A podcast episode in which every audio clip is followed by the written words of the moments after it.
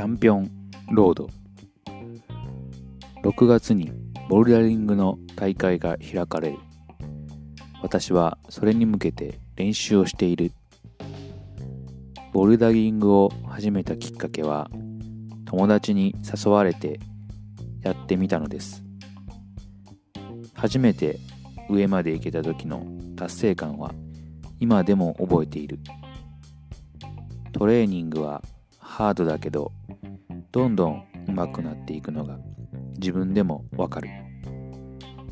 大会に出るからには順位を意識している。